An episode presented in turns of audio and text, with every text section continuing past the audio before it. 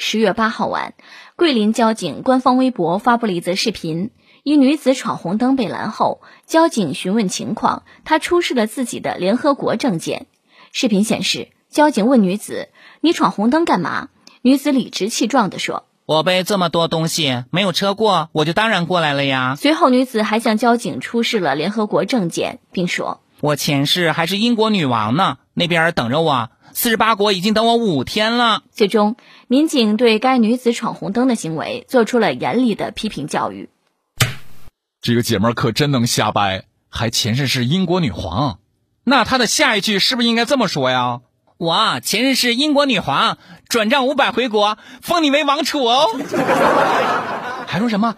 四十八国已经等他五天了。请问是哪四十八国呀？说一遍，做一下笔录呗。有有这国，有那国，还有……好了，说完了，再重复一遍。为何四十八国都等你五天了，也没给你派个飞机啥的，还让你走着去咋的？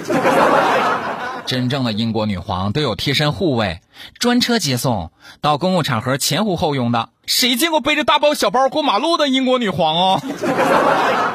还不止这些呢，这姐们还拿出了联合国证件。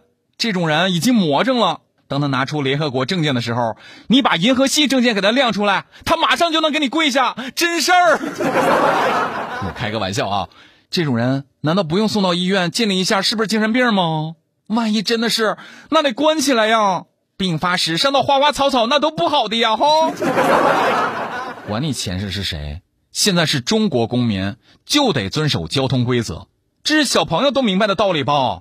出门在外，不管多么着急，多么赶时间，一定要遵守交通规则。争那几秒钟过去了，无非比别人快了几秒而已。如果没有过去，那可能就比别人快了一辈子了。一旦发生意外，有时候连后悔的时间都没有，咋就不知道后怕呢？